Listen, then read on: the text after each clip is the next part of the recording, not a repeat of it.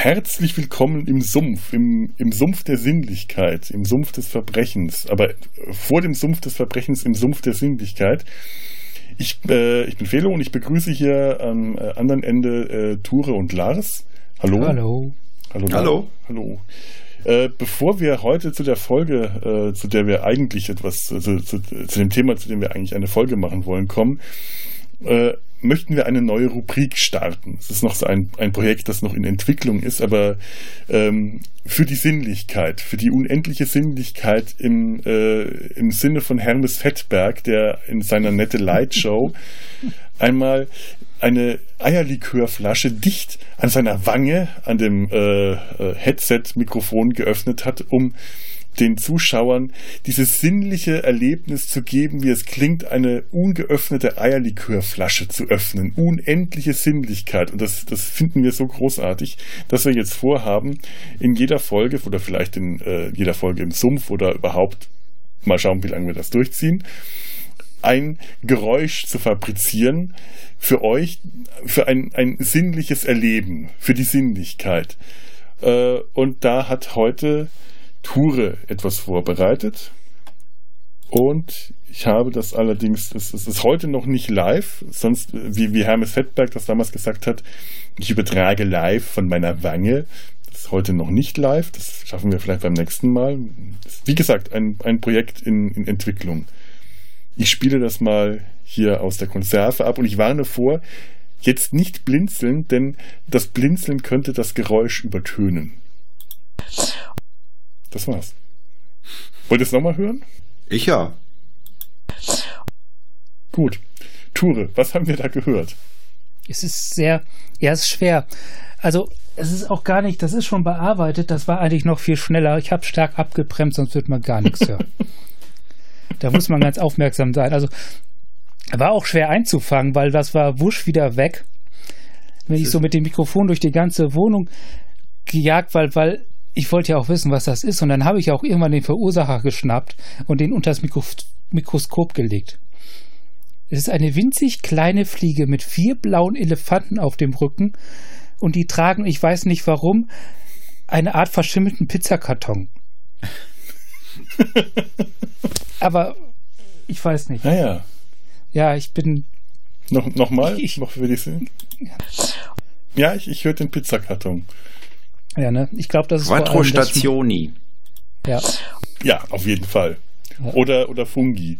Ne? Ne? Ich weiß nicht. Ja, vielleicht doch Quattro Stationi. So im, im, im, im, im Abgang mit viel Knoblauch.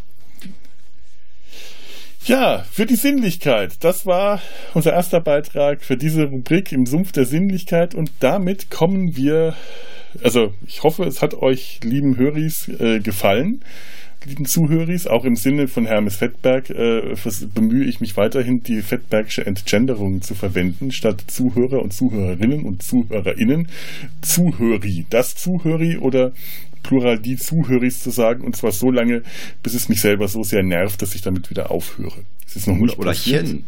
Die, die Zuhörchen. Zuhörchen.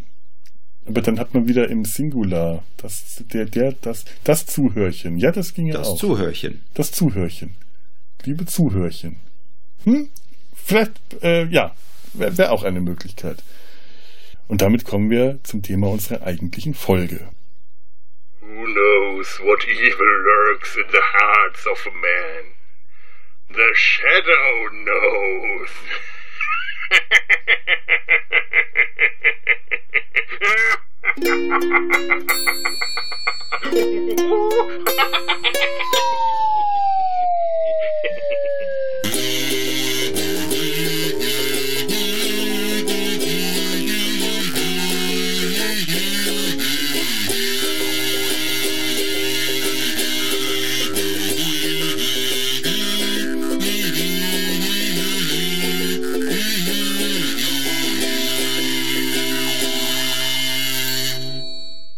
Ja, herzlich willkommen im Sumpf des Verbrechens. Lars, worüber reden wir heute? Ich habe diesen Gag lange vorbereitet. Wir sprechen heute über das russische Bauerndrama Schadorf und der Pflug des Karren.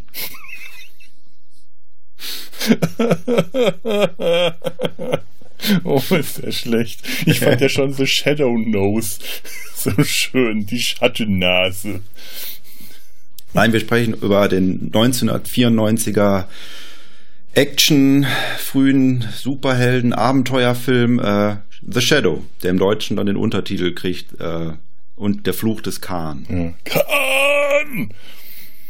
Und äh, wer das mit The Shadow Knows, die Schattennase, jetzt nicht versteht, möge bitte auf unsere Homepage www.der-sumpf.de gehen und dieses wunderschöne, tolle, coole ähm, Folgenillustration, äh, Folgenbild, die Illustration dazu anschauen, die Lars gemacht hat. Sehr, sehr cool, sehr witzig. Ich habe mich wirklich äh, sehr gefreut, dass, dass ich diese Aufgabe ausgelagert habe an das Gasti. Äh, ja, ich ähm, kann auch sagen, dass das The Shadow ist zwar nicht in den Top 10 meiner absoluten Lieblingsfilme aller Zeiten, aber er ist relativ knapp dahinter, deswegen äh, wollte ich auch diesmal. Sonst äh, wird das ja immer schön weitergereicht wegen der Zeit, die das in Anspruch nimmt. Ja, ich gebe es zu. aber das wollte ich mir nicht nehmen lassen. Hat mich sehr gefreut. Ja, The Shadow, The Shadow Knows die äh, diese Ansage Who knows what evil lurks in the hearts of men? The Shadow knows. Das, das, das kommt im Film vor und das stammt ursprünglich aus einer Radiosendung. Denn der, The Shadow, das war in den 1930ern eigentlich mal eine Radiofigur. Und bevor der seine eigene Radioshow bekommen hat, war das nur ein Ansager in einer anderen Krimi-Radiosendung, äh, die äh, Anfang der 30er lief eben mit diesem, so, soweit ich weiß, mit diesem Ansagetext äh, und diesem ikonischen Lachen immer dahinter. Und die Zuhörer fanden das so toll, dass sie sich dann äh, bei den Kiosken äh, erkundigt haben, wo denn, äh, ob, ob man denn nicht dieses äh, Shadow-Magazin bekommen könnte. Und das hat dann die Herausgeber dieses, dieses Radiohörspiels dazu veranlasst, äh, Pulp-Romane mit dem Shadow schreiben zu lassen und dem Shadow eine eigene ähm, Radiosendung äh, ja, zugedeihen zu lassen. Aber da, schon eine ganze Zeit später, oder war das nicht dann erst 37, dass die Radiosendung kam? Ähm, ich glaube 37, wenn ich es jetzt nicht durcheinander bringe, hat Orson Welles das übernommen, aber der Shadow hat schon Anfang der 30er auch schon eine eigene Radiosendung bekommen, die noch nicht so ganz ausgereift war. Aber ab 37 ist es dann so, dass äh, da wurden dann so Geschichten mit dem Shadow erzählt, der mit diesem Verbrechensbekämpfer wie, wie man es jetzt auch so in dem Film die Figur wiedererkennen könnte. Also der hat so da mehr oder weniger da schon die fast, ich will, ich möchte nicht sagen endgültige Form bekommen, weil die Figur The Shadow hat sich in den Radiosendungen in den Pulp-Romanen, in den Comics, die es damals gab und später auch in den verschiedenen Verfilmungen. Da gab es ähm, ja auch schon vor diesem Film von 1994 einige, unter anderem zum Beispiel eine Kinoserial-Serie aus den 40ern, glaube ich, ganz oft verändert. Äh, das, das Aussehen hat sich äh, verändert, die Tarnung, die, die Fähigkeiten, die äh, der Shadow hatte, um Verbrecher bekämpfen zu können. In manchen konnte er sich unsichtbar machen, in manchen nicht. In manchen konnte er ähm, durch Hypnose den Geist der, der, der, seiner Mitmenschen beeinflussen und kontrollieren, in manchen nicht. Das, äh, auch das Aussehen ist, das Aussehen ist mehr oder weniger gleich geblieben. So ein großer Mann mit einem breiten schwarzen Hut, so einer breiten Hutkrempe, einem, einer Fedora, einem langen Mantel und Umhang, hochgestellten Kragen, der das Gesicht halb verdeckt und meistens ein Schal, ein roter Schal oder eine rote Maske vor dem Gesicht. Und je nach äh, Cover-Illustration oder Comic oder auch in den Serials meistens unter der Nase. Der Shadow mhm. trägt die Maske unter der Nase und die Maske ragt über. Es gibt halt Leute, die das immer noch nicht wissen, wie man Masken trägt. Und im Film hat er ja eine ziemlich große Nase. Der hat ja wirklich einen Zinken. Zumindest als Shadow. Äh, ja. Also, in den alten Illustrationen, aber auch, die ich gesehen genau. habe, als ich nach den, nach den Hörspielen recherchiert habe. Mhm.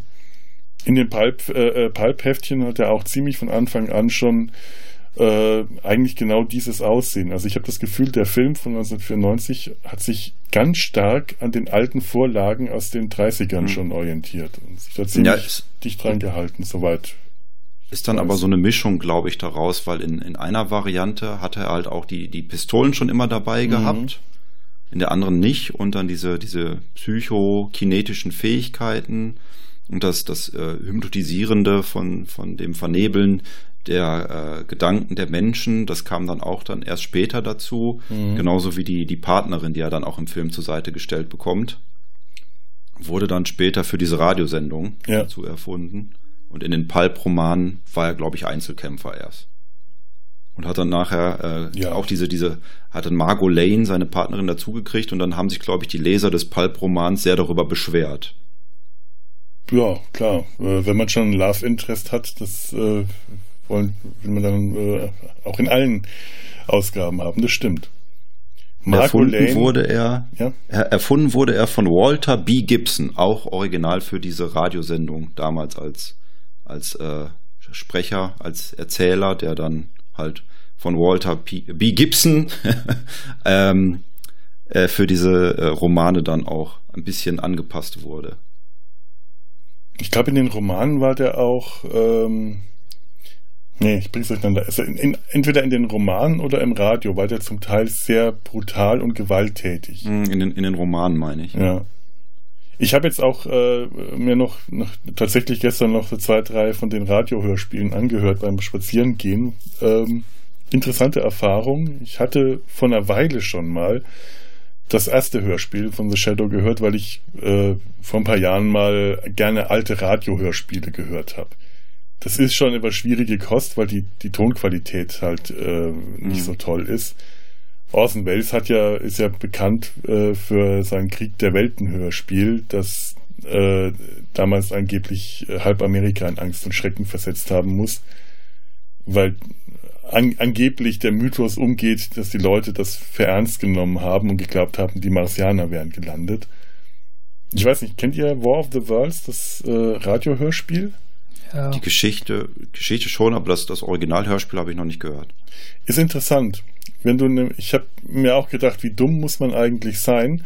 Aber dieses Hörspiel ist so, wenn du die ersten Minuten verpasst, die, die, die, die erste Minute, in der gesagt wird, dass es sich jetzt hier um ein Hörspiel handelt, dann ist der, die erste Hälfte des Hörspiels wirklich so wie eine ganz normale Radiosendung. Und wenn du dann äh, mit äh, nicht besonders äh, ja, viel Intelligenz, sage ich jetzt mal, oder sagen wir mal einfach mit viel, besonders viel Medienkompetenz dieses Hörspiel anhörst, das ja damals aus den, von war das, das auch aus den 30ern, dann äh, ist es durchaus möglich, dass du aus diesem Hörspiel herausnimmst, dass es sich hier um echte Reportagen handelt, wie Flugkörper äh, äh, gelandet sind, aus diesen Flugkörpern Kriegsmaschinen auf, äh, auftauchen und das Land verwüsten. Und das war mit ziemlicher Sicherheit, ne? also inzwischen gilt das als Zeitungsende. Ist, ist es wahrscheinlich auch gewesen. Also es war, war, wohl, es ist zeitgleich lief irgendeine Sportveranstaltung und die Einschaltquoten waren auch gar nicht so hoch. Ah, okay. Das heißt, es haben relativ wenig Leute mitgekriegt und am nächsten Tag hat dann eine Zeitung darüber berichtet. Ah, okay. Also es ist nicht sehr wahrscheinlich, dass das wirklich so passiert ist. Ja. Es ist schade, weil es nämlich ja. tatsächlich von der Form des Hörspiels her möglich gewesen wäre. Aber äh, naja, aber es ist häufig so, sowas wird dann aufgebauscht, klar. Ähm, ja, und Orson Welles hat dann ja auch den, den, das Shadow-Hörspiel übernommen und auch den Shadow gesprochen. Ähm, jetzt bin ich aus dem Konzept geraten. ich habe gestern noch versucht, eine Folge zu hören. Ich habe doch tatsächlich eine gefunden, die man sich einigermaßen anhören konnte. Weil es ist wirklich, wenn du dann Aufnahmen aus den, aus den 30er, 40er Jahren hast, das rauscht dann so sehr und ist schon so verzogen vom Ton, dass man dann als Deutscher, der das dann gleichzeitig noch im Kopf übersetzen muss, arge Probleme bekommt, das einfach so flüssig durchzuhören. Und die Geschichte, die ich hatte, ähm, ich bin dabei dann wieder eingeschlafen. Ich habe immer versucht, das zum Schlafen zu hören. Und ähm, bis ich eingeschlafen bin, ist äh, also The Shadow noch nicht aufgetaucht. Das war die ganze Zeit Lamont Cranston, der ah. halt recherchiert hat in einem Fall in Chinatown. Oh Gott, schon wieder Chinatown. Da habe ich eh noch was dazu zu sagen. Ja, also ich finde, äh, zum Einschlafen finde ich die zumindest für mich fände ich die sehr ungeeignet. Also vor allem, wenn dann The Shadow auftaucht, dann hat er so eine blecherne Stimme. Ähm, in den Radiohörspielen ist The Shadow komplett unsichtbar. Also der hat auch kein Kostüm, sondern der ist einfach nur unsichtbar und um das akustisch darzustellen, kriegt er dann so eine so eine ganz blecherne Stimme, die dann eher klingt wie so eine schlechte ähm, Übertragung und die die Leute halt in Unruhe versetzt. Wer spricht da? Wer ist das? Warum kann ich dich nicht sehen? Und das, diese Stimme äh, hätte mich zum Einschlafen, die ist jetzt nicht wirklich unheimlich, aber ich weiß, dass ich davon wahrscheinlich dann träumen würde und es wäre dann letzten Endes doch keine schönen Träume. Und gerade weil auch dieses ganze Rausche und Geknistere würde mich beim Einschlafen einfach kirre machen. Und vor allem ständig diese unheimliche, mysteriöse Orgel, die alle paar, paar Szenen, den Szenenwechsel unterstreicht. Das ist schon ganz schön cheesy. Aber es ist auch witzig. Also ich habe äh, drei Folgen gestern beim Spazierengehen gehört. Das eine ging um ein U-Boot, um einen, äh, einen bösartigen Millionär, der äh, keine Lust, der, der als Großwildjäger schon alles gejagt und erlegt hat und sich dann ein Privat-U-Boot bauen lässt und damit dann Jagd auf Schiffe macht und Schiffe versenkt. Mhm. Okay. Das andere äh, habe ich schon wieder vergessen ging auch um, beim anderen ging es um Hypnose und beim dritten ist der Shadow in eine Falle geraten. Wenn man sich erstmal ein, darauf einlässt, funktionieren diese Hörspiele, die ja sehr naiv auch so von der ganzen Art her sind. Wenn, wenn man, was man dann hört, also da kriegt man dann gesagt, was man hört. Man hört einen Schuss und im nächsten Moment sagt einer, oh mein Gott, er hat ihn erschossen.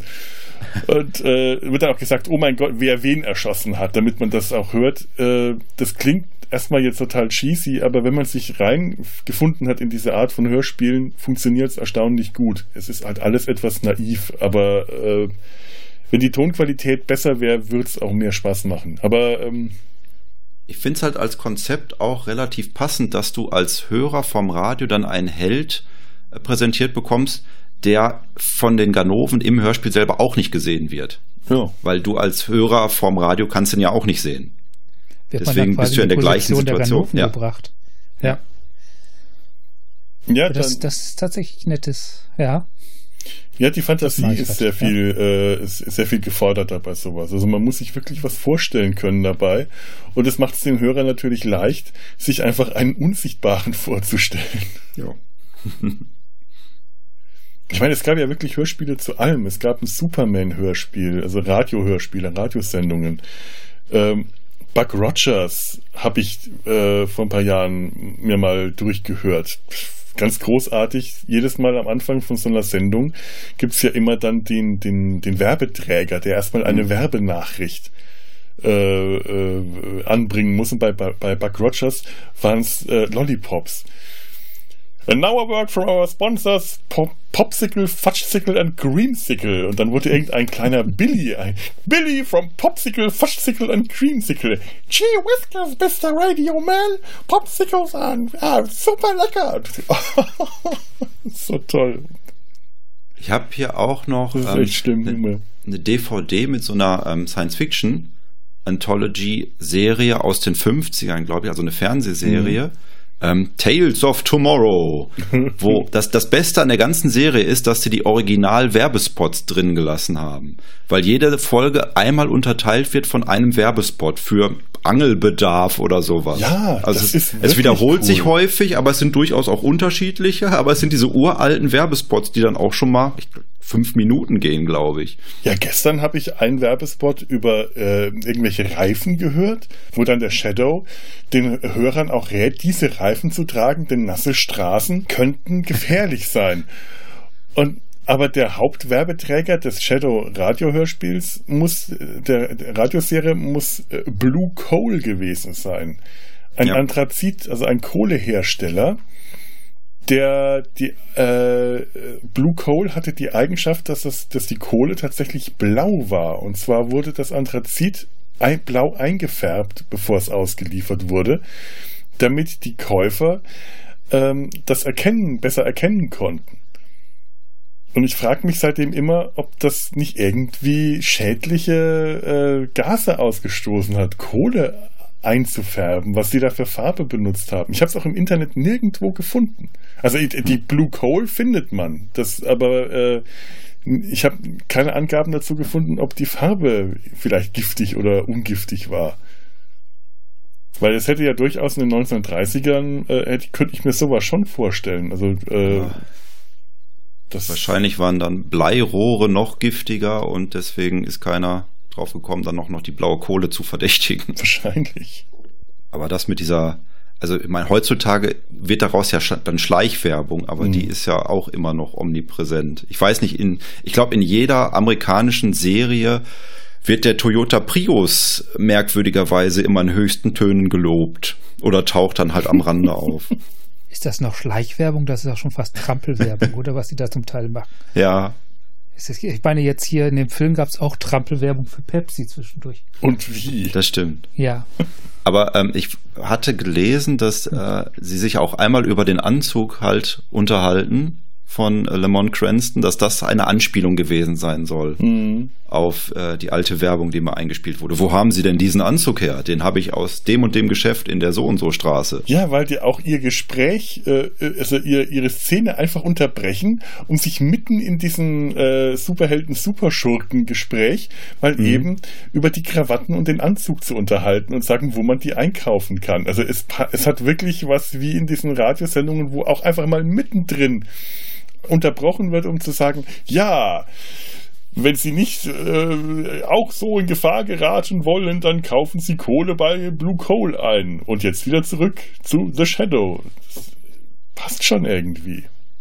Es war schon eine etwas, ähm, ja, nicht unbedingt subtile Art Werbung zu machen, was sie damals gemacht haben. Aber Gott ja. Bei dem Radio auch viel weniger Möglichkeiten als subtil. Also ohne, ohne Nennung kommst du ja nicht rum. Ja, stimmt. Rad Audio. Ja. Radiowerbung ist heute auch nicht subtil, das stimmt. Ich meine, ich hätte auch irgendwann mal gehört, dass Radiowerbung wesentlich effektiver ist, weil du halt dann äh, auch mehr dazu denken musst als bei Fernsehwerbung zum Beispiel.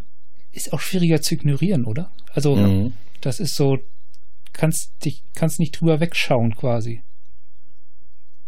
Ich weiß jetzt nicht, ich, ich glaube, in meinem Kopf klingt das gerade alles, ich krieg das nicht formuliert. Egal. Nee, ich weiß, was du meinst. Nee. Du kannst es nicht einfach leicht, leichter ausblenden. Du kannst ja, ja. Äh, du, du kannst nicht weghören.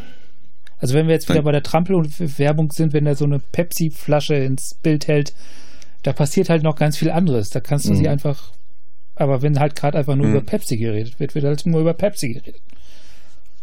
Ja, stimmt. Du kannst nicht mehrere Sachen gleichzeitig im Ton haben, weil dann Chaos ist, aber im Bild geht das. Ja. ja. Kommen wir mal zum Film. Genau.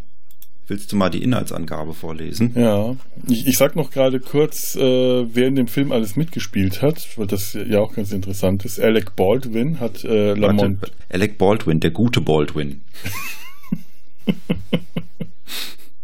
Alec Baldwin von den Baldwins, einer von den Baldwins. ja, der gute Baldwin. Der mit der Karriere. Der mit der Karriere. Wer sind denn die anderen? Ich vergesse die immer die Namen. Äh, Steven, Steven, Daniel und noch einer. Und dann gibt es noch Patrick Baldwin. Der gehört aber gar nicht zu denen. Der heißt nur zufällig auch Baldwin. Ach so. Sagt er. Ja, ja, der will da einfach, das ist ein Trittbrett Baldwin. Der will auf dem Ruhm der Baldwins ja. mitschwimmen. Fahren. Was macht man bei Trittbrettern? Fahren, ja. Also Alec Baldwin hat Lamont Cranston und The Shadow gespielt. Penelope, also Alec Baldwin ist überhaupt auch hier eine tolle Wahl, muss man sagen. Äh, äh, ich, ich sehe den sowieso sehr gerne und gerade in, in, jüngeren Jahren ist das auch ein wirklich äh, gut aussehender, äh, der ist wahrscheinlich immer noch gut aussehend, obwohl er etwas aufgequollen wirkt mittlerweile. Mhm. Ja, altersgemäß würde ich altersgemäß, sagen. Altersgemäß, ja, ja. Durchaus, durchaus normal. Also ich glaube, man kann gut sagen, seine Frisur trägt die Rolle. ah, ich finde, ich finde sein Gesicht und seine Mimik machen auch sehr ja. viel, machen sehr viel hier. Also der ist, äh, finde ich, extrem gut gecastet. Äh, weil der diese Vielschichtigkeit, die dieser äh, Lamont Cranston Charakter äh, haben muss, wirklich sehr gut trägt. Der kann den, den leicht, leichtsinnigen Playboy genauso gut spielen wie diesen düsteren, zerrissenen, äh, ja, ich möchte nicht Shadow sagen, weil Shadow eigentlich äh, eher, eher der Charakter mit am wenigsten Charakter ist. Aber er trägt das, das, das Gute wie das Böse, das er in sich trägt als äh, Charakter, kann der für dich sehr gut raus rüberbringen. Alec Baldwin ist einfach ein toller Schauspieler. Ich, ich mochte Habt den auch in 30 Rocks, 30 Rock total gerne, dieser Comedy-Serie. Habt ihr den Film denn im Deutschen oder im Englischen geguckt? Ich schaue was was immer Englisch. auf Englisch. Ja. Okay. Weil ich fand, im Deutschen war die Stimme tatsächlich noch besser. Ja? Gerade wenn der auch diesen, diesen Drogenbaron am Anfang spielt, mhm. äh, bevor er dann nach New York zurückkehrt, äh, ist die deutsche Synchronstimme noch um einiges kerniger als das, als die Stimme von, von Alec Baldwin. Das kann sein. Obwohl der ja wirklich ähm, schon eine sehr markante Stimme hat, die mit den Jahren noch immer rauer geworden ist. Ja, vielleicht muss ich nochmal äh, mir ein paar Szenen oder wenigstens den Anfang nochmal auf Deutsch anschauen. Penelope Ann Miller hat Margot Lane gespielt. Der Name Penelope Ann Miller hat mir was gesagt, aber ich kannte weder, weder das Gesicht noch sonst was groß mit ihr anfangen. Ja, ich glaube, die ist auch weniger so in, in Genrefilmen dann unterwegs. Ich wusste, dass sie in Relic mitgespielt hat, den ich nie gesehen habe, wo so ein Aha. Aztekenmonster in einem Museum, glaube ich, ja, ja, äh, ja. Krawall macht. Und sonst wusste ich aber auch nicht viel. Aber ich glaube, die hat, glaube ich, auch eine durchaus äh, sehenswerte Karriere. Ja, ihre Filmografie ist äh, lang genug. Ich habe mir nur auch nichts davon merken können. John Lone hat Shivan Khan gespielt. Den kennt man aus dem letzten äh, Kaiser. Er hat auch nicht viel gespielt, aber scheint äh, gut in seinem Fach zu sein. Mein großer Liebling Peter Boyle, Mo Shrevnitz. Ja. Alles wird besser mit Peter Boyle. Aber man sieht immer ein bisschen Frankenstein Junior dann da rumlaufen. Tatsächlich, ja. es ist überhaupt so jemand, ähm, ich weiß gar nicht, ob ich so wahnsinnig viele Filme mit dem kenne, aber ich habe den noch nie schlecht in dem Film gesehen. Er ist immer, sogar in so einem Film wie Dotterbart, das ist kein guter Film. Mhm. Wenn Peter Boyle äh, auftritt, ist, ist es Gold. Der ist einfach gut. Genauso wie Tim Curry. Tim Curry als Farley Claymore, genau, auch großartig in allen Szenen, die der hier hat. Das ist so komisch, ich sehe Tim Curry, wenn ich den mittlerweile irgendwo sehe. Äh, früher habe ich immer versucht, Rocky Horror Picture Show äh, in ihm wiederzuerkennen. Mittlerweile äh, sind es eher solche Rollen wie die hier in The Shadow, die ihn für mich äh, prägen. Der hat sich auch schnell weggealtert von Rocky Horror Picture Show. Ja. Oh ja. Ja, also das ist, äh, finde es schwer, den da wieder zu erkennen drin. Also ja, ja, ja, eben. Plastisches Äußeres. Ein sehr, sehr äh, veränderbares Äußeres, ja. Ja. Und äh, auch noch ganz wichtig, Ian McKellen hat Dr. Reinhard Lane, den, den Vater von Margot Lane, gespielt. Den hatte ich zum Beispiel überhaupt nicht mehr auf dem Plan. Als ich den zum letzten Mal gesehen habe, ist der mir durchgegangen und ich war jetzt richtig überrascht. Ach, guck mal, den kenne ich doch. Der ist toll. Ich glaube, der hat die Rolle eigentlich nur deshalb angenommen, um seinen eigenen Film äh, Richard III, Richard III. Äh, finanzieren zu können. Mhm. Und das ist eine tolle Shakespeare-Verfilmung. Da habe ich in der Serienrepublik mal eine Folge mit Tim zusammen drüber gemacht. Äh, immer noch ganz großartig. Da spielte eben Richard III. Äh, in einer modernen Inszenierung, die, die diese ganze Shakespeare-Handlung in, in, in einen ähm, in, ins, ins frühe 20. Jahrhundert verlegt und in einem äh, ja, totalitären Faschist, faschistischen äh, Staat äh, um, um, umschreibt. Richard III. ist dann so ein äh, faschistischer äh, quasi Nazi-Führer. Das ist äh, allein äh, Ian McKellen zu sehen, der dann so äh, halbseitig gelähmtes Gesicht äh, angeschminkt bekommen hat mit so einem dünnen Oberlippenbärtchen und die Haare gescheitelt und bucklig und fies und hinterhältig. Dieser, äh, diese Shakespeare-Verfilmung ist so geil, die ist so großartig. Und dafür hat er hier Dr. Reinhard Lane gespielt. Und deswegen hat Tim Curry mitgespielt, weil der mit mhm. Ian McKellen nochmal zusammenspielen wollte, weil die am Broadway zusammen Amadeus gespielt haben. Tim Curry hat Mozart gespielt und Ian McKellen Salieri. Und davon gibt es leider nur noch Fotos und keine Videoaufnahmen. Und das hätte ich so gerne mal gesehen. Ich kann mir auch Tim Curry jetzt nicht als Amadeus vorstellen. Wenn der jetzt auf so einer Mozartkugel drauf wäre, das würde sich ja nicht verkaufen. Der war noch jünger zu dem Zeitpunkt. Ich habe die Bilder gesehen, das muss, da, da können schon so an die zehn Jahre dazwischen gelegen haben. Oder zumindest ähm, zehn Kilo dazwischen.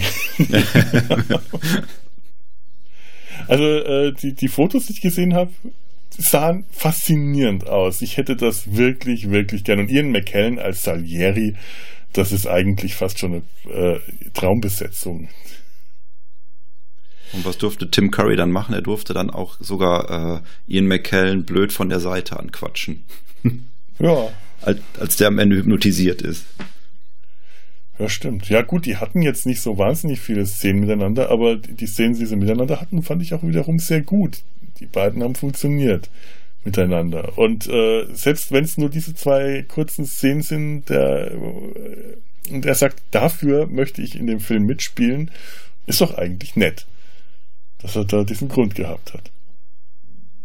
Äh, Musik, ganz groß finde ich das Thema von äh, Jerry Goldsmith ich weiß, du bist eher, äh, Lars, eher auf, ähm, auf andere Musik ausgewiesen. Ja, äh, der, der Titelsong für den Film ist tatsächlich von Jim Steinman. Das ist auch nicht der Titelsong, das sind die Endcredits. die Endcredits. Das ist aber das, was, das ist doch das, was man dann immer bei MTV und Viva damals gesehen hat. Ja, genau, deswegen gibt's diesen Song, damit man den noch bei MTV, äh, der ist aufgeklatschte Endcredits, dieses furchtbare Original Sin von Taylor Dane, so ein, so ein Rockröhren, Rock-Pop-Musikstück, das ich furchtbar finde, dass diesen ganzen Film, die ganze Stimmung von dem Film am Schluss wirklich kaputt macht, in dem Moment, wo die Endcredits losgehen und dieses Rockröhrengejaule anfängt. Furchtbar! Das kann ich eh nicht ausstehen, die Art von Musik. Und das, bah! Das ist nicht der Titel. Bitte. Das hätte ich auch nie nachgespielt. Schrecklich. nee. Es ist ja sogar doppelt aufgeklatscht, weil Jim Steinman bekannt dafür war, seine äh, Lieder noch und nöcher zu verwursten. Wahrscheinlich war der Song schon zehn Jahre in der Schublade und dann hat er ihn wieder rausgekramt für den Film. Garantiert. Aber in dem, in, in den, äh, im Text von dem Lied kommt tatsächlich, glaube ich, dieses Who knows what evil lurks in the heart of man vor.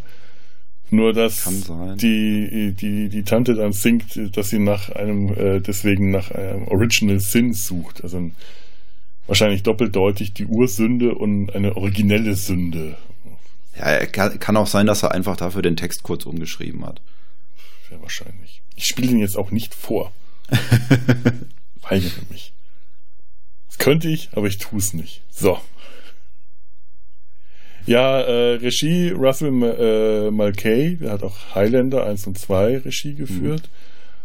Mhm. Ähm, irgendwas zur Regie hatte ich noch im Hinterkopf, hab's aber vergessen, dann war es wohl nicht wichtig. Ich war, ich war erstaunt, wie viele Filme ich von Russell Mulcahy in meinem DVD-Schrank habe, ohne es zu wissen, Ach, nachdem ich da mal geguckt habe in meiner App. Und zwar irgendwelche TV-Verfilmungen von äh, Die Reise zum Mittelpunkt der Erde war es, glaube ich. Nee, es war, nee, 20.000 Meilen unter dem Meer war es, meine ich. Und ähm, der hat auch den zweiten Teil vom Scorpion King gedreht. Na, sowas. Der hat halt, ich glaube, nach Shadow war es dann so ziemlich vorbei für seine Hollywood-Karriere. Ja, es ist, ist, auch kein Name, der mir äh, wirklich geläufig war. Also der ist, ich glaube, der ist bis heute ganz gut im Geschäft, halt für Serien und so TV-Produktionen. Mhm. Vorher hat er viel ähm, Musikvideos gemacht. Findet man dann auch raus bei der IMDb, weil da alle aufgelistet sind, was ich sonst bei keinem Regisseur, der auch schon mal ein Musikvideo gemacht hat, so gesehen habe. Aber ja, bekannt, am bekanntesten natürlich durch den Highlander. Ja gut, ich meine, den, den kenne ich auch. Eher, eher, heute eher vom Wegschauen als vom Hinschauen. Als ich den nochmal versucht habe anzuschauen, äh, hat es mich jetzt nicht so richtig mitgerissen. Aber äh, trotzdem, ist, äh, es ist einer von den Filmen, die in der Popkultur äh, ganz äh, tief und fest dabei sind. Also äh, wer nicht, dir- es kann nur eingeben, kennt, der hat unter einem Stein gelebt. Hatte dir ähm, Sean Connery in dem Film zu viel an? Ja, ja, das muss es wohl gewesen sein. Ja, ja, definitiv, eindeutig zu viel klein. Boah, ey, das, das werde ich nie wieder los, oder? John Connery lässt dann auch nicht los. So oder so nicht. Ja, ist Ja. ganz furchtbar. Seit ich das jetzt äh, neulich mit, mit Goldfinger erzählt habe, ich, ich, ich kann keine James Bond-Filme mit Sean Connery mehr anschauen. Ich habe ihn mir selber kaputt gemacht. Nee, er hat, er hat das. Das war schon Bond, der mir das, der mir das kaputt gemacht hat. Ein schrecklicher Mensch. Und äh, Vielleicht, vielleicht ist dir noch, äh, was nicht so wichtig war, dass Sam, Sam Raimi, Sam, Sam, Sam Raimi Ah, nicht Regie geführt hat. Stimmt, Sam Raimi wollte ja, Regie und, und da, da, da ist tatsächlich so mit ein bisschen Hinterkopf bei mir, was dann da für ein Film rausgekommen wäre. Ich habe dann gedacht, ob Ja. er deswegen nachher Darkman gemacht hat. Ja, ne? Da- Darkman kam davor. Kam davor. Weil er sieht ja fast von genauso 89. aus, nur dass da Ja, darunter ne? total verfault ist. Fast und anders. Ja, Darkman, was hat er danach? Schneller als der Tod? Nee, danach kommt auch nichts mehr Cooles aus meiner Sicht. Aber der hat die Spider-Man-Filme gemacht, die schon wieder Ja. ganz anders aussehen. Ach ja, klar. Und dann der Drehbuchautor von The Shadow hat nachher auch das Drehbuch zu Spider-Man geschrieben. David Köpp? Co Ja. Coep? Ja. Cope? Der, glaube ich, dann auch relativ groß war. Ich meine, der hatte kurz vorher das Drehbuch zu Jurassic Park geschrieben. Und dann hat er ein riesen Drehbuch nach dem anderen rausgehauen in Hollywood. Ja nun, äh, sei ihm gegönnt. Aber hat's dem Film genützt? Das werden wir herausfinden. Ich werde jetzt dann mal den Inhalt äh, zusammenfassen. So, dies ist die Geschichte des Verbrecherjägers The Shadow, der irgendwann in den 1930ern in den finsteren Straßen New Yorks böse Gangster jagt und die Welt rettet. Und weil die Geschichte in New York spielt, beginnt sie auch in Tibet. Logisch? Logisch. Der reiche Playboy Lamont Cranston hat sich nach dem Ersten Weltkrieg nach Tibet abgesetzt und führt dort unter dem Namen Ying Ko ein beschauliches Leben in stiller Kontempla Kontemplation. Als brutaler Drogenbaron und Warlord, der Brandschatz mordet und vergewaltigt, jeweils ganze Dörfer nach Möglichkeit. Sich einen Hofstaat an Mördern und Huren hält und sich die Haare und Fingernägel lang wachsen lässt. Voll ekelig. Ein durch und durch schlechtes Vorbild für die Kinder. Eines Tages wird er entführt und vor den Tulku, einen ja, tibetanischen heiligen Mann aus dem Bilderlehrbuch für tibetanische heilige Männer, geschleppt. Ärgerlich für Jinko, weil das Entführen und Verschleppen bei ihm sonst eigentlich immer nur anderen zu passieren hat. Der typisch tibetanische heilige Mann beeindruckt ihn mit typisch tibetanischer Tibet-Magie, die zum Beispiel einen lebenden, bissigen, typisch tibetanischen Typ, typ, typisch, typ, das ist etwas, was Franken, ich hätte das nicht schreiben dürfen. Es hätte mir klar sein sollen, dass hier mein, meine fränkischen Wurzeln mir äh, ein Hindernis in den Weg legen. Äh, die Formulierung typisch tibetanischer, typisch, typ, typ, typisch tibetanischer Dolch. Wie zum Beispiel in einem lebenden, typisch, typisch tibetanischen Dolch. Ah! Schrecklich. Ich komme hier nicht mehr raus aus der Nummer. Und verkindet, verkindet, kindet. Ja, wegen dem goldenen Kind. Verkindet er ihm, denn da kommt der Dolch her. Verkündet ihm, was er vorhat, Lamont zu einem guten Menschen umzuerziehen. Einfach, weil er das kann. Wenn es sein muss, auch gegen Lamonts Widerstand. Nach siebenjähriger Umerziehung, von der wir allerdings nichts zu sehen bekommen, ist Lamont wieder zurück in New York, wo er als Buße für die Verbrechen, die er in Tibet begangen hat, selber Verbrecher jagt, als der Shadow. Wir sehen es nicht, aber wir kriegen eine Texttafel. Und ich habe mich gefreut. Es gibt viel zu wenig Texttafeln in neuen modischen Filmen, was die Filme meistens mindestens eine halbe Stunde länger macht, als sie sein müssten. Hm. Das hat manchmal auch direkt was für sich, das stimmt schon. Aber ich hätte jetzt gerne so eine kleine Montage gesehen. Du meinst so Rocky-mäßig? Ja. Wie Alec Baldwin durch die durch Reifen sprintet, beziehungsweise sprinten lässt und, und äh, Ich glaube, oh das ja, wäre dann ah, da nachher- hätte man auch eine wunderbare hier Yoda-Szene einbauen können, wie er Natürlich. versucht, einen Stein hochzuheben, während. Der Tulku ihm auf den. Oh, und was auf jeden Fall Im noch Prinzip wäre es dann aber, glaube ich, ist, wie er seinem eigenen dunklen Ich begegnet hinter einer Maske in einem Tunnel. ja. Und der Ja, Tulku sitzt ihm dann auf dem Rücken drauf. im Prinzip wäre es, glaube ich, nachher Batman Begins geworden. Ja, eben. Es ist äh, alles, alles, ähm, alles äh, schon mal da gewesen oder später wiedergekommen. Es wird irgendwann alles da gewesen sein, ja. Genau.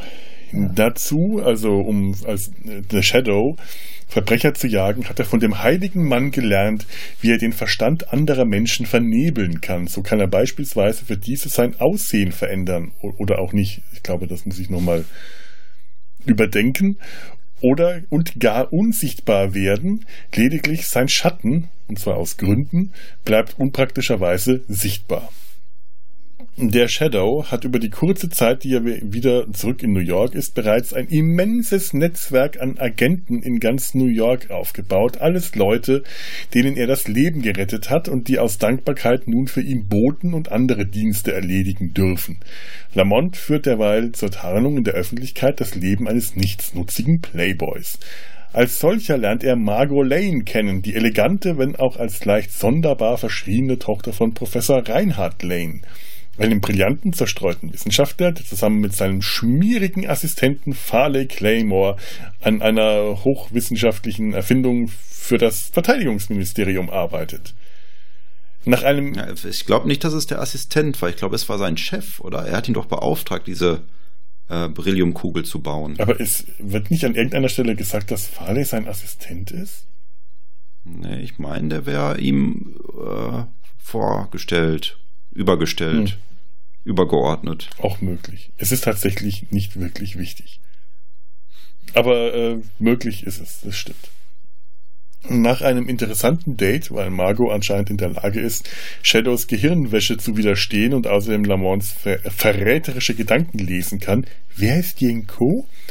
Hat Lamont eine 90er Jahre CGI-Traumvision, die ihm mitteilt, dass jemand kommen wird. Und siehe da, kurz darauf wird im New Yorker Völkerkundemuseum ein silberner Sarkophag eingeliefert, der als Sarg von Genghis Khan erkannt wird, in Wirklichkeit aber einen sehr lebendigen anderen Herrn beinhaltet, Shivan Khan. Ein äußerst ruchloser Mensch, der sich als einziger legitimer Nachfahre des großen Mongolenherrschers betrachtet und der vorhat, das Lebenswerk seines Vorfahren zu vollenden, die ganze Welt zu beherrschen. Shivan Khan, ebenfalls ein ehemaliger, wenn auch am guter Mensch werden, gescheiterter Schüler des Tulku, der Lamont aus Tibet noch als Jinko kennt und verehrt, fordert ihn auf, vergebens, weil Lamont ja jetzt ein guter Mensch ist, sich ihm bei diesem netten kleinen Vorhaben anzuschließen. Vergebens, wie gesagt. Nichtsdestotrotz, ihr erstes Treffen bei Bourbon und Krawatten-Shopping-Tipps in Shadows geheimem Versteck verläuft einigermaßen zivilisiert. Shivan Khan lässt den Professor und seine Erfindung von irgendwoher importierten Mongolenkriegern entführen und er hypnotisierte Margot, Shadow zu töten. Mit dem Auftrag, Shadow zu töten. So muss das heißen. Der Mordversuch, der sowieso eigentlich nur als kleines kollegiales Mord, Schrägstrich Opfergeschenk unter Killern von Khan an Ginko gedacht war, misslingt, hat aber zur Folge, dass Margot jetzt weiß, dass Lamont der Shadow ist. Lamont, oh. Lamont folgt einem von Khans auffälligen Mongolen, der Lamont unauffällig folgen sollte, nach Chinatown, wohin sonst. Er trifft Khan in einem China-Restaurant, wo sonst, und es kommt zu einer Auseinandersetzung, die beinahe fatal ausgeht, denn Lamont ist den physischen Kräften Khans eindeutig nicht gewachsen. Vor allem den tibetanischen Messertrick beherrscht Khan um einiges besser. Lamont verfolgt im Taxi Khan quer durch New York und verliert ihn vor einem anscheinend leeren Baugrundstück. Während Margot, die genau wie Ellie Jamison sich von den drei Fragezeichen äh, nicht hat abschütteln lassen wollen, sich nicht von Lamont abschütteln lässt und jetzt auch eine von Shadows Agenten ist, am nächsten Morgen Nachforschungen betreibt, betreibt, was an diesem Grundstück so besonders ist? Hm. Der Satz hat irgendwann mal, als er, als er angefangen hat, Sinn gemacht. Also Lamont, also, äh, äh, oh. Margot versucht herauszufinden, was an diesem leeren Grundstück so besonders ist. In der Zwischenzeit sucht äh, Shadow Farley Claymores Labor in einem Wassertank an der Southside von Brooklyn auf, wo er prompt wie der lausigste Anfänger in eine Falle gerät, aus der ihn Margot in letzter Minute vor dem Ertrinken retten kann. Dank Telepathie, tele telepathischer Verbindung der beiden. Nachdem er sich vom Ertrinken Schrägstrich gerettet werden erholt hat, berichtet Margot ihm, was sie herausgefunden hat. Auf dem leeren Grundstück stand früher mal das luxuriöseste, löse, löse, also heute ist kein guter Tag zum Vorlesen, das luxuriöse Monolith-Hotel, das kurz vor oder kurz nach seiner Fertigstellung vor sechs Jahren von einem mysteriösen asiatischen Geschäftsmann, natürlich war der mysteriös, weil er ja Asiate war, was sonst, äh, gekauft wurde und das seitdem verschwunden und vergessen zu sein scheint. Offensichtlich hat es Khan geschafft, vor sechs Jahren, als er eigentlich noch in Tibet gewesen sein müsste und kleine Kinder erschreckt hat, über große Distanz den Geist aller New Yorker zu verschleiern, denn Lamont erkennt plötzlich, dass das Hotel nach wie vor dort steht, nur von niemandem gesehen werden kann. So. Und tatsächlich ist eben dieses Hotel Kahns geheimes luxuriöses Hauptquartier, wo er umgeben von seinen Hundenhorden residiert und von Professor Lane unter Hypnose und Claymore aus freien Stücken, weil der halt ein schmieriges Charakterschwein ist, eine Atombombe bauen lässt, mit der Khan New York erpressen und oder zerstören will. Ja. Des Nachts trinkt Shadow und Margot im Hotel ein mit sehr mysteriös heroischem Gepose vor einem leeren Treppenhaus, habe ich mir hier notiert.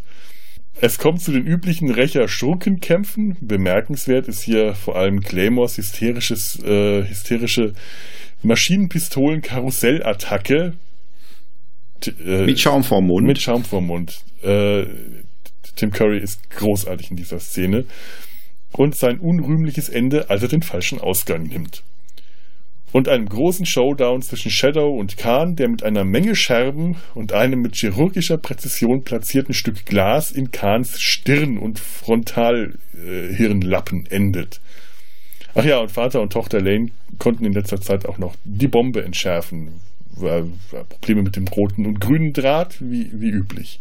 Nur hier äh, verkompliziert durch rot-grün Farbenblindheit. Kahn verbringt den Rest seiner Tage nun als äh, harmloser Lobotomie-Patient in einer Gummizelle in der Industrienachbarschaft von Houdini, Napoleon und Heinrich dem Achten. Lamont und Margot sind tagsüber ein glückliches Paar, oder? Fragezeichen? Klammer zu. Doch des Nachts geht er weiterhin als Shadow auf Verbrecherjagd. The End. So. Ein relativ zügiges Ende auch bei, bei The Shadow. Schon irgendwie. Äh, auch nicht so wie in neumodischen Filmen. Nee, da muss jetzt nicht irgendwie noch ähm, 20 Mal verabschiedet werden, bevor sie ins Auenland zurückkehren können. da ist man echt da, wenn man so ganz alte Filme guckt, irgendwie, wenn man den Original Dracula mit Bela Lugosi guckt, da wird dann Flock ins Herz, dann gehen sie eine Treppe hoch, Film ist zu Ende. Das hat mich damals schon schwer schockiert, dass da nichts mehr kam. Ja, vor allem waren ja damals dann Filme auch wirklich einfach zu Ende, da gab es dann keine Abspänne mehr. Mhm. Das äh, war bei alten Filmen eh immer sonderbar. Aber du hast auch eine Sache gesagt. Äh, dieser Wassertank, war das wirklich sein Labor? Das ist nämlich auch eine Sache, an der ich mich bei dem Film störe, dass ich diese Szene nicht verstehe, warum sie sich ausgerechnet in einem Wassertank treffen. Ich glaube. Hm. Ture? Ach so, ich habe keine wirkliche Antwort. Ne? Ach so. Ja, ich habe mich auch dran gestört und ich bin dann einfach davon ausgegangen, dass der Shadow ihn schattenhaft verfolgt hat dass er also gar nicht wusste, dass er ihn dort antrifft, aber es wirkt schon sehr abrupt. Ja. Ich gehe zu ihm und dann sitzt ihn am Wassertank. Ja, und Claymore, wenn ja. er diesen Wassertank betritt, hat man auch das Gefühl, dass der irgendwas ahnt. Der geht da rein und schaut ja. sich so um. Also, der, der, als ob der sich verfolgt fühlt. Ich glaube, da gab es, also ich habe so das Gefühl, da gab es was in der Story, was sie später rausoperiert haben. Ja, das kann gut sein. Also das, das fühlt das sich so ein bisschen lückig an. Ich glaube, dieser Wassertank, ja. ähm, das soll ähm, vielleicht, vielleicht war es nicht sein Labor, sein eigentliches Labor, sondern so ein externes Labor, in dem er, so wie ich es verstanden habe, ähm, Wasserdrucktests für diese Berylliumkugel, die man, glaube ich, auch nie wirklich als solches sieht, sondern immer nur in, in, in der Hülle später, in dieser Bombenhülle. Aber ich glaube, da wollte er ähm, Wasserdrucktests darin äh, veranstalten und hat das eben in so einem großen Wassertank gemacht hat, sein Labor in diesen Wassertank verlegt. Ja. So habe ich es verstanden. Ich habe dann halt auch gedacht, es wahrscheinlich dann auch für die Ausstattung vom Film, dass man noch ein, ein außergewöhnliches Set hat, wo was passiert. Ja. Und es hat halt diesen Bezug zu der ganzen Kugelthematik im Film. Ja, ich meine, was ist natürlich passiert. toll, dieser kugelförmige äh, leere Wassertank, der dann mit Wasser vollgefüllt wird, äh, während Shadow darin gefangen ist. Das, das, äh, das hat auch was, auch die, die, die Einschusslöcher in der Wand, durch die er dann rausatmen kann, während er wartet. Aber ich kann jetzt, Hm? ich kann jetzt auch äh, äh, die Geschichte aufgreifen, die ich äh, vorhin schon kurz angerissen habe. Äh, und zwar, ich habe ja schon gesagt, dass der Film einer meiner Liebsten ist. Ähm, damals hatte mein Vater den, glaube ich, aus der Videothek ausgeliehen.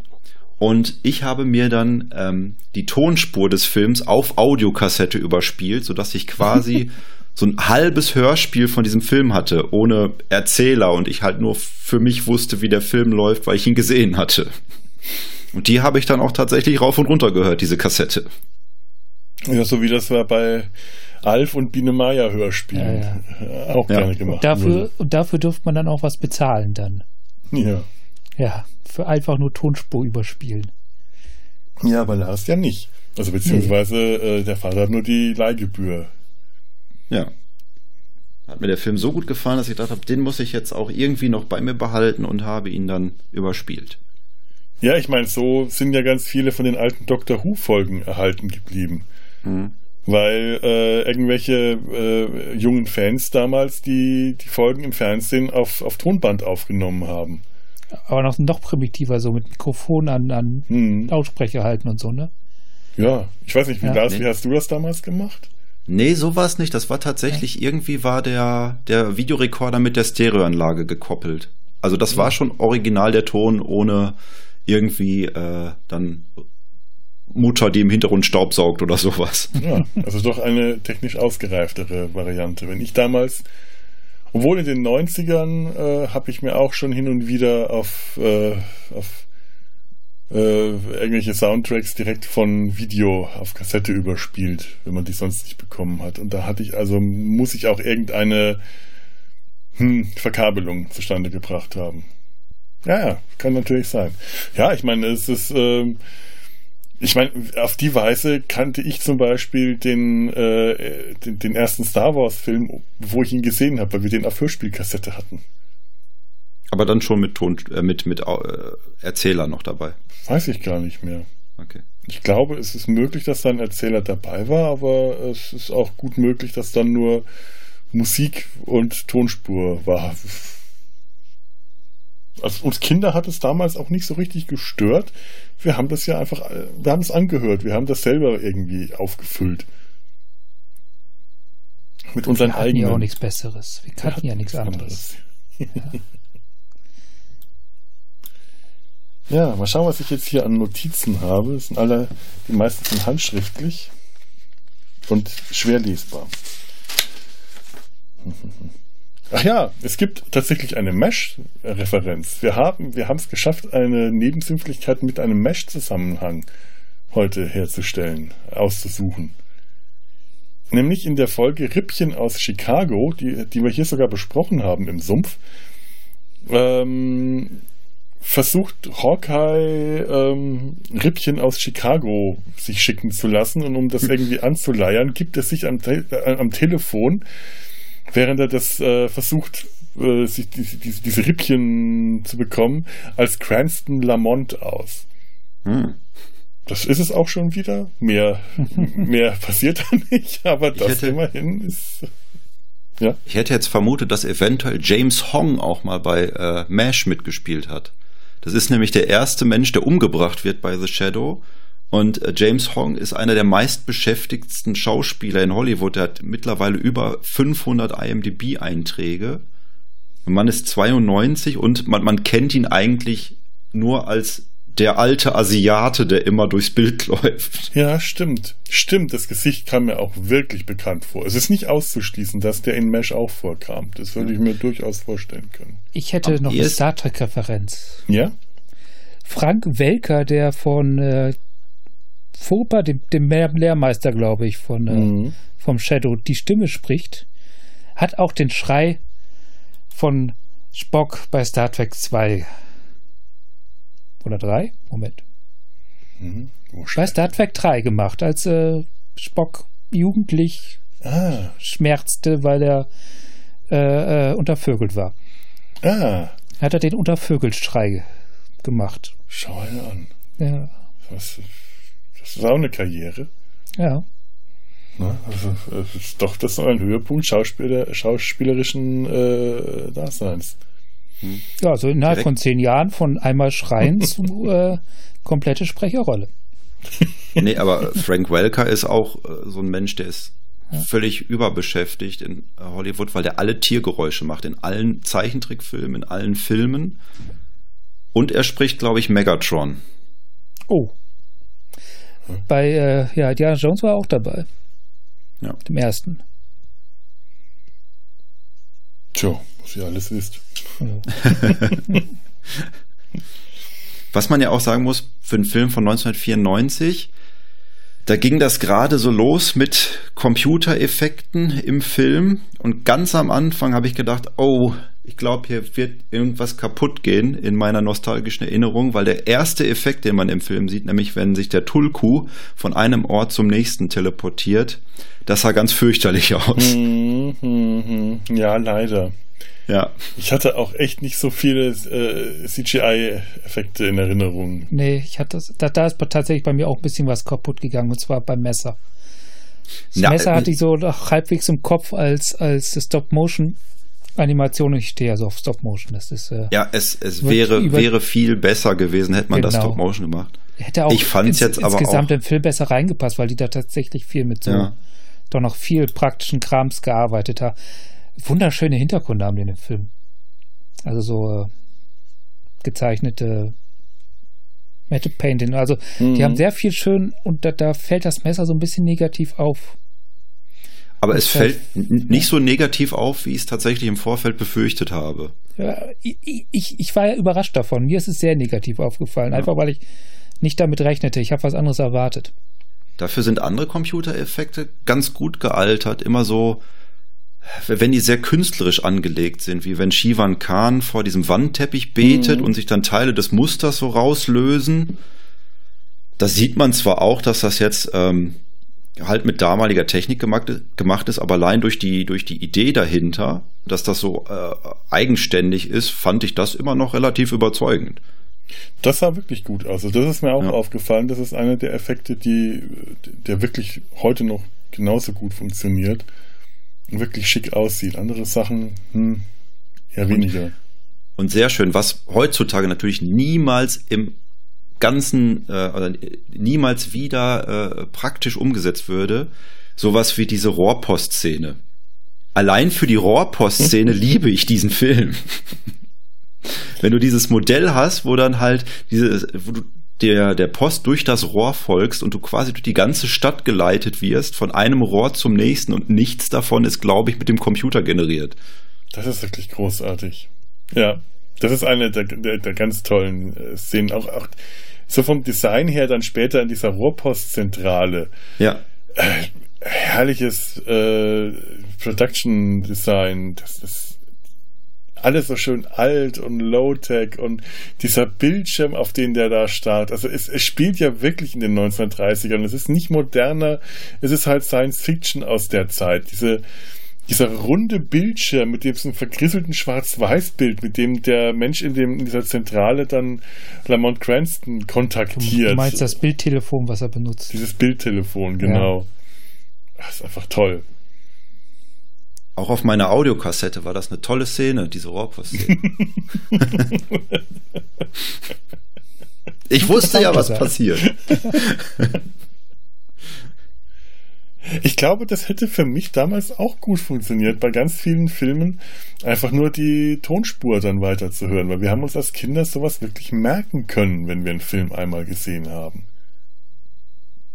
Ha, Ich hatte tatsächlich noch ähm, den Tiny Toons Film, hatte ich mir auch überspielt. oh Gott. Und da hast du halt die ganze Zeit so Mickey Mousing Musik und äh, hattest dann aber auch immer die Bilder im Kopf dazu. Und den hatte ich, den hatte ich tatsächlich gekauft zu Hause. Den hatte ich nicht mal aus der Videothek ausgeliehen. Das heißt, den habe ich bestimmt dann auch 20 Mal geguckt vorher. Gott. Ja, die Tiny Toons, so die waren witzig. Ja, doch, doch, die hatten was. Ich finde aber auch, wo du sagst, dass die, die Matte Paintings so schön sind, am Anfang, wenn es dann nach New York geht, auf dieser Brücke, hat man jetzt auch schon über die Blu-ray auf dem großen Fernseher, habe ich immer geguckt, wo endet das Set und wo fängt das Bild an? Oh, das war manchmal extrem deutlich. Vor allem in der mhm. letzten Szene, wo, wo äh, Khan in, in der Irrenanstalt landet.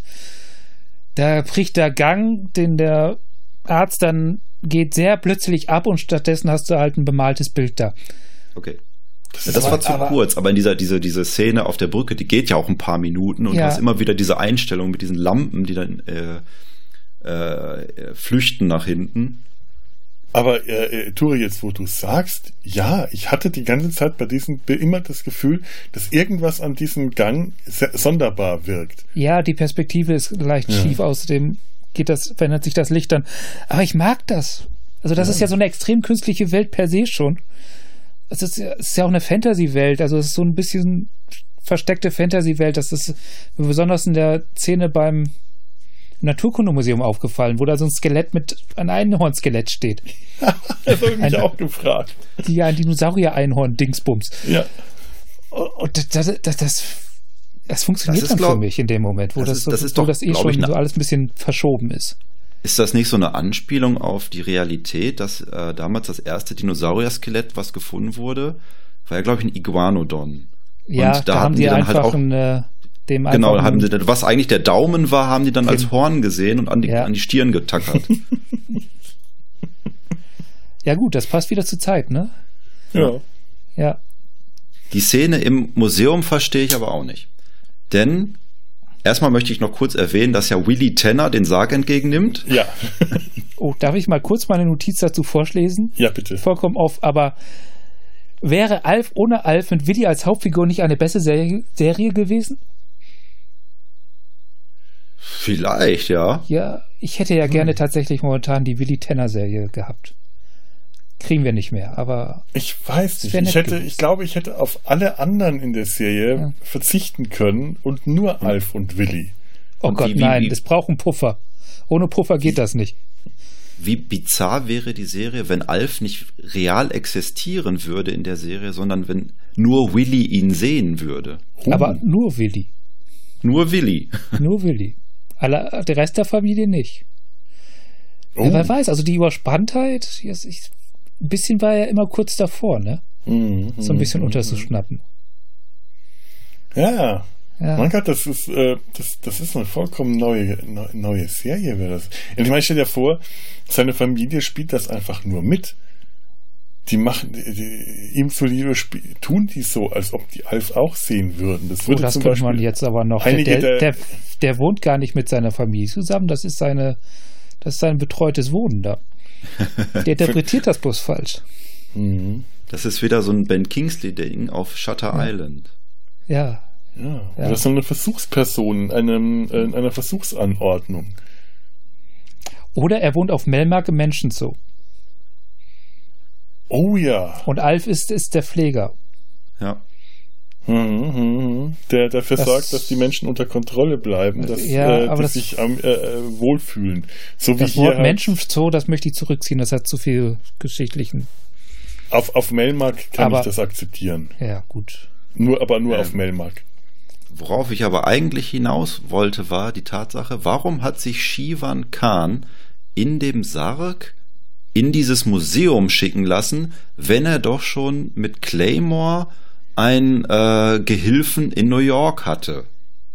Ja, vor allem, wenn er doch schon vorher in New York war, er hat sechs Jahre zuvor dieses, dieses Hotel gekauft, aber sechs Jahre zuvor war er ja noch nicht mal Schüler des Tulku, er muss aber oh. sechs Jahre zuvor trotzdem dieses Hotel irgendwie äh, unsichtbar gemacht ich, haben. Ich finde, daraus ergeben sich eine ganze tolle. Warum muss er sich als muss er sich als Schaufensterpuppe verkleiden? Warum braucht er ein, warum braucht Kahn ein Taxi? ja, äh, ja, Wie, wie kann der äh, diese Reise stehend in diesem Sarkophag überhaupt überstehen, überleben? Er äh, musste hart drauf sein. Das hat er auch ja. gesagt. Er hat diese Reise zurückgelegt, damit er die Kraft von äh, Genghis Khan in sich aufnimmt. Aber, aber dann hm. lässt du dich einschiffen in diesem Ding, um dann in ein Taxi zu steigen. Ich, ich finde, das ist so. Und dann, nee, pass auf, da, da dann machst kommen, du am Ende machst ja. du am Ende aus diesem Sarg von deinem Vorfahren, machst du einen Aufzug in die Wäscherei im Hotel. Wie, oh Gott, stimmt, wie respektlos ja. ist das denn, bitteschön? Oh ja, das stimmt. Das ist mir noch gar nicht aufgefallen. Ja. Das ist richtig. Nee, gut, er hat jetzt keine Verwendung mehr. Er, er ist jetzt Nö. dabei, Genghis Khan abzulösen und das alte muss weg und ähm, wird wiederverwendet, wiederverwertet. Und so warum sind auf diesem tibetanischen, mongolischen Sarg Lateinische Schriftzeichen. Genau, lateinische Schriftzeichen. Ey, ich habe auch gedacht, das kann doch nicht wahr sein. Und warum ist Willy Tenner so, also äh, ich, ich, ich sage jetzt äh, äh, Willy, äh, wahrscheinlich, ich habe keine Ahnung, wie er heißt, der stellvertretende Direktor Willy. Warum ist der so unfähig? Warum habe ich noch nie was von? Äh, weil, weil Sozialarbeiter einfach, der hat die falsche Ausbildung. Aber Trotzdem finde ich die allein sein direkt sein sein Chef, der äh, der Museumsdirektor, die Mimik von dem, immer wenn er zu seinem Assistenten rüberschaut und ihm einfach nur durch Blicke zu verstehen gibt, weil sie ein Idiot sind. Warum weiß ja gar nicht, warum habe ich noch nie was davon gehört? Weil sie ein Idiot sind. Wir wissen ja gar nicht, welche Position der da hat. Vielleicht ist er seit 20 Jahren Praktikant. Vielleicht ist es der Pförtner oder äh, ja, der Hausmeister oder Oder der ist, der ist aus Gefälligkeit, weil er der Fickschwaber seiner Enkelin ist angestellt worden. Aber, aber es stimmt, ja. lateinische Schriftzeichen auf einem tibetanischen äh, Sarkophag, äh, das macht absolut keinen Sinn. Ja, kommt drauf an. Also jetzt hier, wenn wir jetzt mal davon ausgehen, dass irgendwelche Europäer im Laufe der letzten 100, 200 Jahre da lang gekommen sind und das Ding einfach mal eingepackt haben und beschriftet haben, was nicht unwahrscheinlich ist. In der Zeit neigte man zu nicht gerade respektvollen Verhalten gegenüber der Kulturgüter hm. anderer. Ist das nee, möglich? Aber es war ja aber, schon sehr kunstvoll ja, angebracht. Ja, eben. Es hat ja direkt Bezug zur Geschichte. Also es muss schon irgendwie so von den Kahns zumindest einen Auftrag gegeben. Damit, weil, weil, weil die Eroberung des Westens schon von langer Hand geplant wurde und damit es ein Europäer lesen kann. Ja, ja gut, ja. und ich meine, äh, Genghis Khan, äh, ich glaube, das war zur Zeit der Völkerwanderung. Klar, Latein gab es zu der Zeit schon, das war schon eine Weltsprache. Äh, das ist, kann man, kann man schon, ja, vielleicht war es tatsächlich mal so als der Plan gewesen. Es soll ja auch angeblich das Grab, das, der Sarkophag von Genghis Khan sein und das Grab von Genghis Khan ist bis heute unbekannt weil es unter den äh, Mongolen damals wohl Brauch war, Grabstätten geheim zu halten, damit die nicht entweiht werden können oder was auch immer. Und deswegen weiß man bis heute nicht, wo Genghis Khan begraben ist. Was man allerdings heute weiß, ist, dass es einen sehr großen äh, Anteil der Bevölkerungs, äh, mhm. Bevölkerung äh, äh, äh, Asiens gibt, die tatsächliche Nachfolgen von Genghis Khan sind. Also der letzte Nachfahre Genghis Khan ist äh, nach heutigen äh, Erkenntnissen falsch. Es ist zwar nur eine einstellige äh, äh, Prozentzahl, aber die geht dann doch in recht hohe Zahlen. Also vielleicht sieht er sich nur als der einzige legitime, direkte Nachfahre Genghis Khans und damit der letzte. Was mich auch heute bei der Recherche überrascht hat, war, dass äh, es den Charakter Shivan Khan tatsächlich auch damals schon gab. Ich weiß jetzt nicht, ob nur in den Romanen oder dann auch im Hörspiel, hm. aber das ist tatsächlich auch ein, ein Gegner gewesen, der mehrfach aufgetaucht ist. Ja. Ja, wie gesagt, die haben sich wirklich ganz stark an den Vorbildern orientiert bei dem ja. Film. Ich fand auch, dafür, äh, man denkt, das ist der Nachfahre von, von Genghis Khan und das ist jetzt so ein unter ferner Liefen Superheldenfilm. Dafür fand ich den erstaunlich äh, charismatisch. Also der wischt ja mit der Hälfte aller Marvel-Bösewichte die Wand, äh, die Wand auf, den Boden ja. auf. Ja. Wobei die Bösewichte bei Marvel eher die langweiligere Kiste sind bei denen. Stimmt. Das ist ja also Shivan Khan konnte schon einiges. Ja. Wahrscheinlich auch, weil der ja, der war nicht zu 100% böse. Der war ja auch, äh, der hat dann mal einen guten Bourbon getrunken. Er hat sehr eklig gegessen, aber er. Naja, aber er schien hat das auch, genossen zu haben. Ein Genussbösewicht. aber er Ja. hat auch keinerlei Respekt vor, vor Menschenleben gehabt. Den äh, Museumswärter, gespielt von Nilix aus Voyager, wie, wie äh, Ethan- Ethan Phillips. Oh. Den hat er ja auch einfach zur Begrüßung sich mal äh, erschießen lassen. Setz dir die schlecht, geh runter auf die Knie, setz dir die Pistole an die Schläfe zu meinen Ehren, bumm. Fand ich aber auch ein bemerkenswert inkompetenter Museumswärter. Da gehen die Klappen, Klappmechanismen an diesem Museumsausstellungsstück auf und was macht er? Er zieht seine Pistole. Wer macht denn sowas?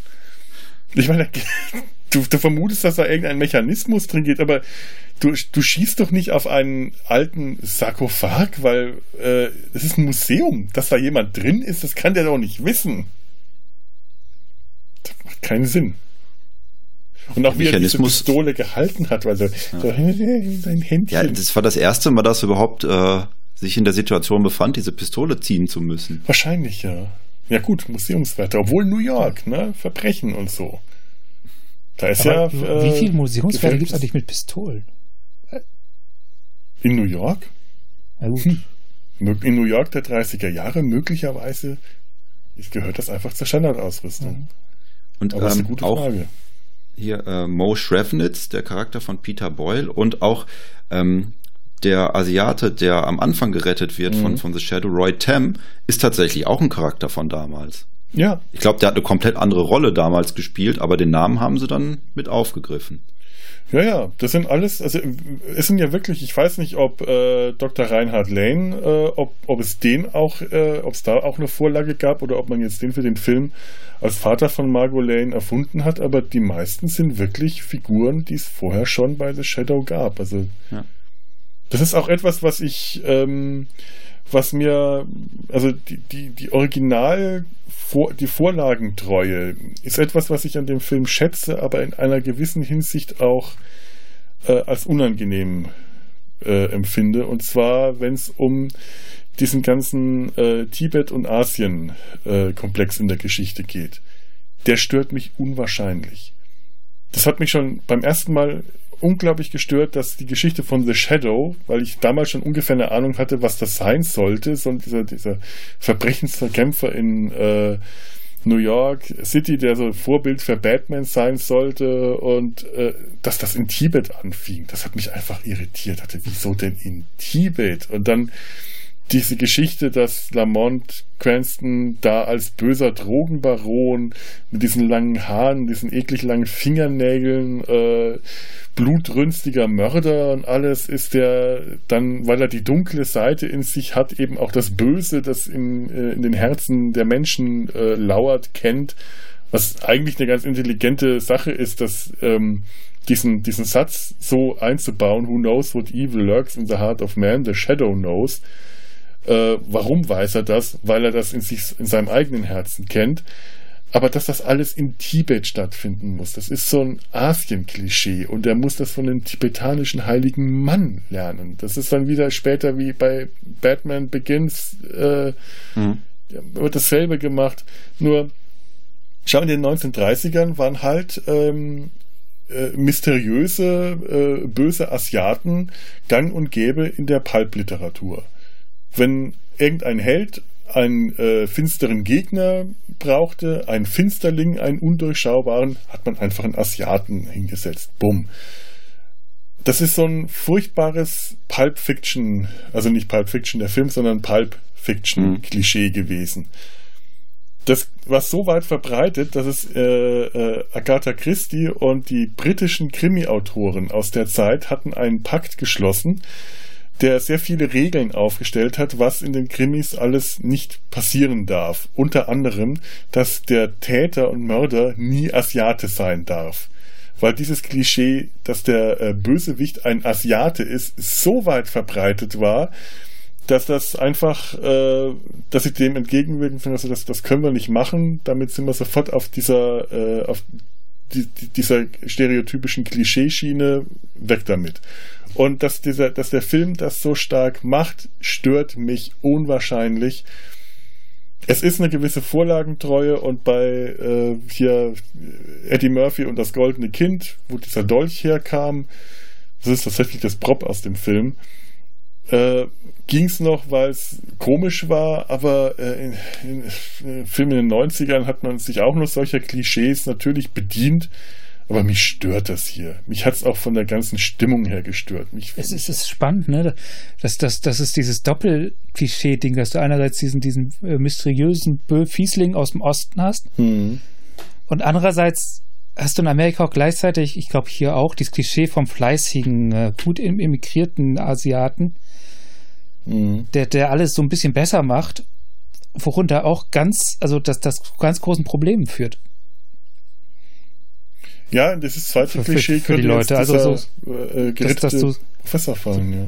Ja, so, so quasi so so einen widersprüchlichen Do Doppelrassismus hast, der jetzt nochmal äh, noch mal mit einem neuen Widerspruch aufgeladen wird, von wegen, äh, es ist ja tatsächlich momentan ein großes Problem, dass, dass, dass wenn du ein bisschen, äh, wenn du asiatisch gelesen wirst, dass, dass es dir momentan eher passieren kann, dass die Leute schlecht auf dich reagieren, weil die blöde Krankheit aus China kommt. Hm. Ist Problem momentan. Das heißt, du hast momentan eine dre- dreifache Aufgeladenheit, äh, was über dich behauptet wird und auch immer noch aktiv, was auch mit dir eventuell persönlich nichts zu tun hast.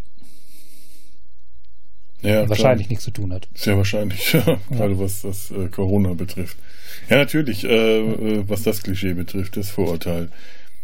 Ja, klar. Und mi, mi, äh, es stört mich, dass dieser Film ähm, generell sich eines äh, Klischees bedient und dieses Klischee aber auch so plakativ dann ausfällt. Also, wie gesagt, die treffen sich in Chinatown. Das, äh, der, der mysteriöse asiatische Geschäftsmann, der das Hotel kauft, das ist auch ein stereotypes Klischee aus der Zeit. Und auch das- nicht unüblich in der Zeit. Also in den 90ern hast du das noch ganz oft. Ja, ja. Und eigentlich auch noch in den Nullern. Ich glaube, das geht erst so richtig los, dass das so ein bisschen. Äh, Ja, aber kommt. es ist auch nicht Ja. nur aus den 90ern nicht unüblich, es ist auch aus der Zeit, es ist so die Angst vor der gelben Gefahr, die stammt ja noch auch noch mit daher. Also äh, die und das war ja auch der Grund, warum viele der, warum die asiatischen Einwanderer, die chinesischen Einwanderer sich in ihren, äh, ihren eigenen Stadtteilen, warum diese Chinatowns sich so entwickelt haben, so Welten für sich waren, weil die von äh, der, dem Rest der Bevölkerung so mit Misstrauen betrachtet wurden. Und das, äh, wenn ich das in so einem Film dann wieder sehe, denke ich mir, man hätte doch auch was anderes nehmen können. Musste denn das unbedingt für diesen Film dieses Thema sein? Du, du hast eine Riesenliste an Abenteuern, die der Shadow erlebt. Da hätte man sich doch auch irgendwas anderes äh, raussuchen können, aus, ausgerechnet diesen Asien-Komplex. Nur damit es was Exotisches ist. Ja, ich glaube, es kontrastiert halt auch die, die Welt von äh, New York zu der Zeit sehr stark. Du hast ja in New York auch diese vorherrschenden Blautöne dann nachts und dann Mhm. auf der anderen Seite ist, ist das in Tibet alles sehr warm gehalten. Dass Ja, sich das so ein bisschen schon. kontrastiert. Ja, und das ist auch so eine Brückenkulisse ein bisschen zwischen dem Anfang und, und dem New York dann. Also, dass, dass du so, dass sich dann beide Welten halt in diesem Chinatown da treffen. Was sie auch Ja. aktiv tun, da, da treffen sich ja dann auch die, da führen sie das zweite Gespräch, glaube ich, ne? Mhm. Im Restaurant. Das erste bei, beim, beim Shadow zu Hause als Shadow in seinem Man Cave und dann in einem Restaurant. Weil Chinesen hängen ja alle im Restaurant ab. Genau. Ich, Ja. ich fand auch interessant, es gab bei den Henchmen von, von Shivan Khan gab es einen, das war so der Muskelprotz-Typ, Muskelprotz-Typ, dieser Glatzkopf mit dem, mit dem dicken Schnauzbart, der so überhaupt gar nicht mongolisch aussah. Den Was sie dann auch, mir- ja. Oh, jetzt habe ich dich unterbrochen. Das wollte ich. Nee, Was ich mir war, viel war so negativer aufgefallen war, weil das war viel direkter und auch wesentlich mehr auf die Fresse. Und da, da habe ich halt gedacht, okay, da, das könnte jetzt tatsächlich eine harte Grenzüberschreitung sein, wo er halt von seinen Mongolen, also allgemein von seinen Leuten als Idioten gesprochen hat. Nützliche Idioten. Ja. Naja, ist der Also der- Bösewicht. Der Bösewicht, ja. Also das, das war sehr, sehr, also für mich klang das halt so, das sind halt alles Idioten. die mir nur nützen. Ja, aber die wirkten Das- auch so. Ja, auch aber so verstehst du, das, das war sehr allgemein auf Mongolen ausgerichtet. Eben, eben. Ja. Ich weiß, was du dann- meinst. Ich weiß genau, ja, ja. was du meinst. Sie sind ja nicht, sie sind wirklich so dargestellt worden, Oh, das- einfach das- nur äh, Bauernfutter. das ist halt so ein Nee. Ding, was dir. Das, das ist nicht mehr ma- ma- mangelnde Sensibilität, weil man sich nicht mehr damit auseinandergesetzt hat. Also, dass, dass so ein Ding passiert, wie zum Beispiel, dass, dass du halt äh, antisemitische Klischees im Pinguin bei Batman, der ja auch nicht wesentlich jünger ist, der Film, Mhm. wiederfindest, sondern das ist, das hätte man äh, äh, irgendjemanden auffallen müssen und zu denken, dass das kann man so jetzt, hilft auch dem Film nicht weiter. Nee, Hätte man eben. rausstreichen können, wäre nicht, äh, hätte den Film nicht groß verändert. Ich finde diese Mongolen ohnehin schwierig. Äh, also in dem Moment, wo dieser Mongole, der ihn verfolgen soll, und- Lamont drückt sich dann in eine dunkle Ecke, wird einmal kurz unsichtbar, der Mongole geht dann weiter und geht dann aber auch einfach weiter, verfolgt den dann auch einfach nicht mehr, sondern Ja. biegt dann einfach rechts ab nach Chinatown. Das ist so, als ob er in dem Moment auch einfach vergessen hat, was er machen soll. Ja. Vielleicht hat das Lamont ja auch tatsächlich ihm gedanklich gesagt, vergiss, was du, das, das kann er ja auch. Der kann ja äh, auch tatsächlich die Leute beeinflussen und ihre Taten in dem was einreden. Aber erstaunlich, in dem anderen New York, in dem, in dem nicht-asiatischen Teil, Teilen von New York, in diesen Bildern, sie, sticht der Mongole unglaublich aus der Menge raus, aus den Leuten, die da rumlaufen und fällt, Fällt überhaupt auf. nicht auf. In seiner mongolischen traditionellen Rüstung. Ja, es ist New York. Wahrscheinlich. Damit erklärst du solche Phänomene immer. Ja, es ist New York. Da, Ja. äh, da schaut man einfach Der- nicht, da fällt man nicht auf, wenn man. Der Film hat ja, hat ja die- überhaupt seine, seine Trumpfkarte ist ja immer, dass halt Shivan Khan alle hypnotisiert hat aus der Ferne und äh, sie dann auch die Mongolen halt nicht sehen, wie sie Mhm. durch die Straßen laufen. Ja, und der ist ja offen, ganz offensichtlich da wesentlich fähiger als, als, als äh, der Shadow. Der schafft es ja nicht, die äh, Lane zu hypnotisieren. Und der Khan macht das so. Der macht, der schafft das sofort, ja. Ja, ja, Aber es ist genau. auch auffällig, was ich noch sagen wollte, in dem Moment, wo der Mongole dann nach Chinatown äh, abbiegt, hast du auf einmal da so eine, ähm, da scheint gerade wieder chinesisches Neujahr zu sein. So Ja. wirkt das. Da ist dann Feuerwerk und da ist dann alles bunt Auch so, und da ist auch so was du auf der Tonspur vorher überhaupt nicht Ja. gehört hast. Ja, natürlich. Das ist in Ja, dem das- Moment das- fängt ja auch erst an, wo die Kamera Die, da die, drauf die haben hält. das ganze Jahr Neujahr da. Ja, das Gefühl habe ich in solchen Filmen auch immer. Und da fällt er auch nicht mehr so auf, ja.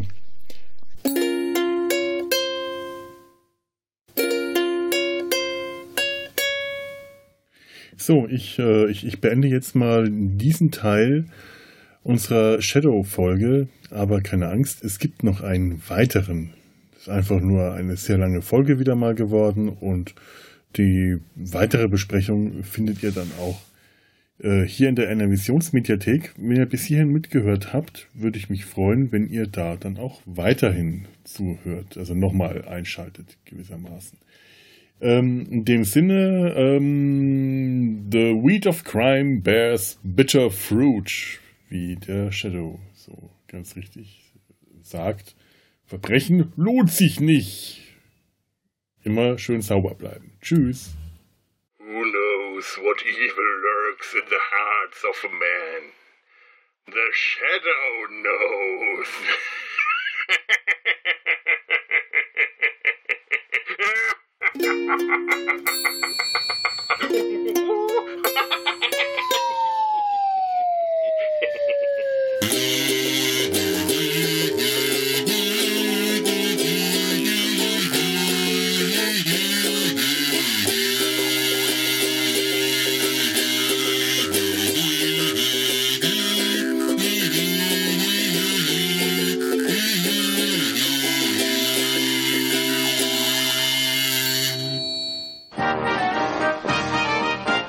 Eine Produktion des Podcast Imperiums.